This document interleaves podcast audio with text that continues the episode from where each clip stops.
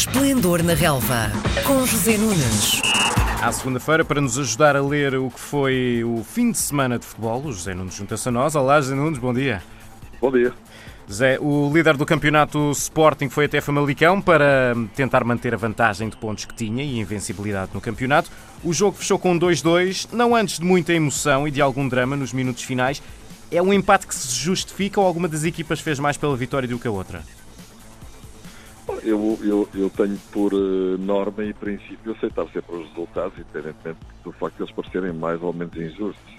Uh, neste caso, não há dúvida que o Sporting esteve bem mais perto de ganhar o jogo. Dominou praticamente uh, durante toda a partida, eu diria mais durante os primeiros 60 minutos, no, na última meia hora o Famalicão reagiu, é um facto, mas considerarmos que o Sporting desperdiçou uma grande penalidade, que o primeiro gol do Famalicão resulta numa falha claríssima do guarda-redes do Sporting, Gadan, uhum. e do domínio que o Sporting teve do jogo, um, e até da forma como depois uh, uh, ele terminou, diria que o Sporting desperdiçou uh, dois pontos em Famalicão, que muito bem poderia ter ganho.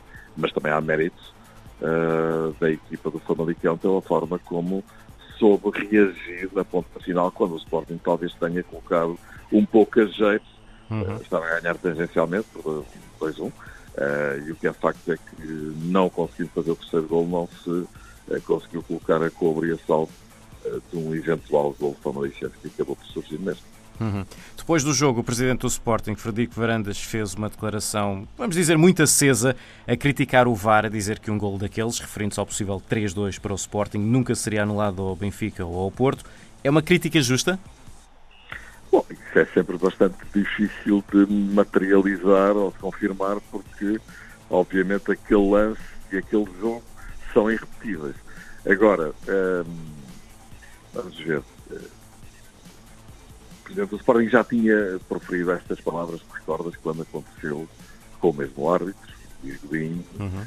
a, tal, a tal história do, do, do penalti que foi revertido contra o Porto à quarta jornada, a expulsão do Aidu, que acabou também por ser revertida, tendo, tal como desta vez, o treinador Rubén Amorim sido expulso pelo mesmo árbitro. Agora, eh, vamos ver, são decisões que são polémicas, aliás, basta ver a opinião dos especialistas em arbitragem, a maioria deles considera que o lance é bem eh, anulado pelo VAR, que foi Soares Dias nesta partida. Mas há outros que defendem eh, que eh, não, que, que, que o golo deveria ter sido validado. E há outros ainda que dizem que, em caso de dúvida, o VAR não deve intervir. Eu limitar-me-ei a dizer que, independentemente de ser ou não ser bem invalidado, hum, limitar-me a dizer que realmente em Portugal uh, os critérios uh, de faltas, sejam elas atacantes ou defensivas, nas áreas, uh, são vistos com uma lupa muito mais minuciosa do que acontece nas principais ligas europeias. Uhum. O, o, futebol é um desporto de contacto e pode haver contacto na área. Insisto, não estou com isto a dizer que tenha ou não tenha havido falta. Num momento da jogada corrida, fiquei com a ideia que o gol era limpo Pois admito que sim, que há ali um contacto do braço de Coates com as mãos do guarda-redes. Um, também há quem diga que Coates uh, é empurrado com o cotovelo pelo defesa que fica cá em baixo. Também há quem diga que Coates apoia o seu braço direito no ombro esquerdo do defesa e também parece que sim. Portanto, é um lance complicado.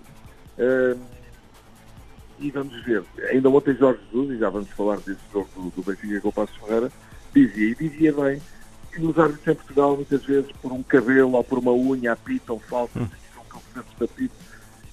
Não sei se isto se aplica a este tema. Agora, tenho que dizer que há muitos lances de penalti que são contactos mínimos uhum. e que o vídeo-árbitro, na minha opinião, e que é fundamental para o jogo, vem, de alguma forma, uh, adulterar um bocadinho uh, a realidade do, do, do jogo em movimento, porque a análise de um lance frame a frame, não corresponde à verdade física e mecânica do jogo, muitas vezes.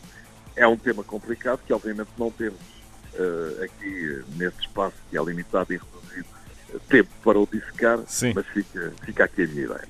Vamos passar então ao, ao, grande seguinte. O Porto, jogar em casa, recebeu o Tondela para um jogo que acabou com 7 golos marcados. Os Dragões acabaram por ganhar por 4-3, mas houve reviravoltas de resultado e um Tondela a marcar 3 golos. Que é que aconteceu ao Porto não sofrer golos, José? Sim, o Porto até jogou muito bem do ponto de vista ofensivo. Jogou com duas pontas de lança, Marega e Taremi. Marega marcou dois, Taremi marcou um. Uh, criou mais situações, jogou um futebol mais atraente. Uh, muitas, uh, muitas unidades envolvidas no processo ofensivo, mas com isso acabou por desguarnecer o seu make-up defensivo, ficou praticamente entregue a dois jogadores, Uribe e Vitor Oliveira e Sérgio Oliveira, uma vez que Otávio desta vez, nesse esquema de 4-4-2, jogou muito, fiquei sobre o lado direito e por acaso jogou muito bem, do outro lado Luís Dias, e de facto o tom dela saiu sempre com muito atrevimento em contra-ataque e por isso eu direi que é normal o Porto marcar 4 gols ao tom dela em casa, o que já não é normal é levar 3 e poderia ter levado um quarto gol, como sabemos, uhum. mesmo no último lance da partida, quando a bola passou na barra da baliza de Marchesino. Mas também tenho que dizer que se é verdade que o Porto não sofria gols há 5 jogos, Uh, também é verdade que é a quarta vez esta temporada que sofre três gols num jogo. Em dois do campeonato e perdeu essas partidas com uhum. o Marítimo, o Estádio Dragão e com o Passo Ferreira, que ontem mais uma vez jogou muito bem no da Luz, e também no jogo disputado em Inglaterra para a Liga dos Campeões com o Manchester City. Portanto, um, o próprio Sérgio Conceição mostrou desagrado com a consistência defensiva da equipa, que estão a ser uma das imagens de marca do Porto, mas o que é facto é que, uh, se é verdade que há muitas críticas para o Benfica por defender mal e, e sofrer muitos gols, e sofre. Há que dizer que o Porto ainda tem sofrido mais no campeonato. O Benfica, creio eu, tem 11 gols sofridos, o Porto já vai em 13 nesse campeonato. E por isso, diria que realmente não é normal e que alguma coisa se passa e não me parece que seja só pela ausência de Pep, porque com Pep o Porto perdeu com o Marítimo por 3-2 e perdeu com o Passo Ferreira por igual resultado portanto, também sofreu três gols em cada um desses jogos. E também, a Inglaterra com o Manchester City aconteceu a mesma coisa e Pep estava em campo. Portanto, eu creio que é mais uma questão de organização defensiva que não estará a funcionar, ao contrário daquilo que se viu em termos ofensivos, o Porto aí esteve muito bem. Ninguém do grupo da frente do campeonato teve um fim de semana descansado. O Benfica só conseguiu resolver o jogo com o Passos de Ferreira no último minuto dos descontos e fixar o resultado em 2-1. O que é que fez com que os encarnados tivessem de sofrer tanto para conseguir estes três pontos, José? Em primeiro lugar, o Passo Ferreira, que jogou muito bem, é realmente uma equipa que está muito bem armada. Uh, lá está, temos que respeitar os resultados. E por isso, uh, o Benfica marcou nos últimos instantes, ganhou, uhum. ganhou bem. É assim que o futebol uh, enfim, nos diz e, e, marca as suas regras e as suas leis. Agora, há que reconhecer que o Passo Ferreira até talvez pudesse ter merecido um bocadinho mais daquilo que fez no Estádio da Luz, dado o facto de ter colocado, como tu dizes, muitos problemas ao Benfica. Uh, é verdade que o Benfica depois, particularmente na segunda parte, uh, já reagiu de outra forma, mas sempre em esforço e com uh, unidades em classe de rendimento. A equipa, mais uma vez, não esteve bem, mas digamos que a sua força atacante acabou por mesmo por dar a volta ao jogo com esse gol apontado nos últimos instantes por Lucas Valdes. Uh, o Benfica mais uma vez esteve a perder e mais uma vez soube reagir e dar a volta ao texto. Isso já aconteceu muitas vezes e também demonstra alguma uh, força anímica da equipa. Mas se percebe que a equipa ainda não está estabilizada, isso é completamente claro. E o Benfica ontem poderia ter tido mais um dissabor. E já agora, outra equipa que veio das competições internacionais, e se calhar não é por acaso, o Sporting de Braga uhum. acabou por cair no Estádio Nacional frente aos Belenenses a que, quando eventualmente não esperaria que isso acontecesse.